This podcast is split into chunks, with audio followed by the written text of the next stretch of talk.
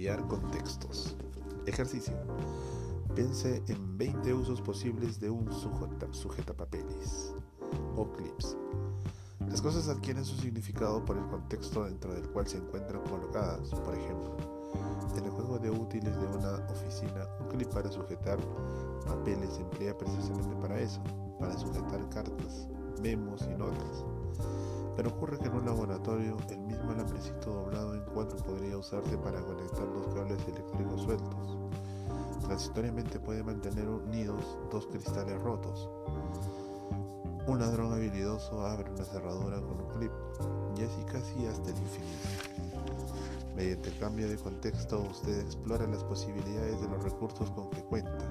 Cuando está de viaje una toalla puede servirle de almohada pero también protegerlo del sol en la playa, abrigarlo momentáneamente, convertirse en bolso para llevar la ropa a lavar y hasta rascarle la espalda.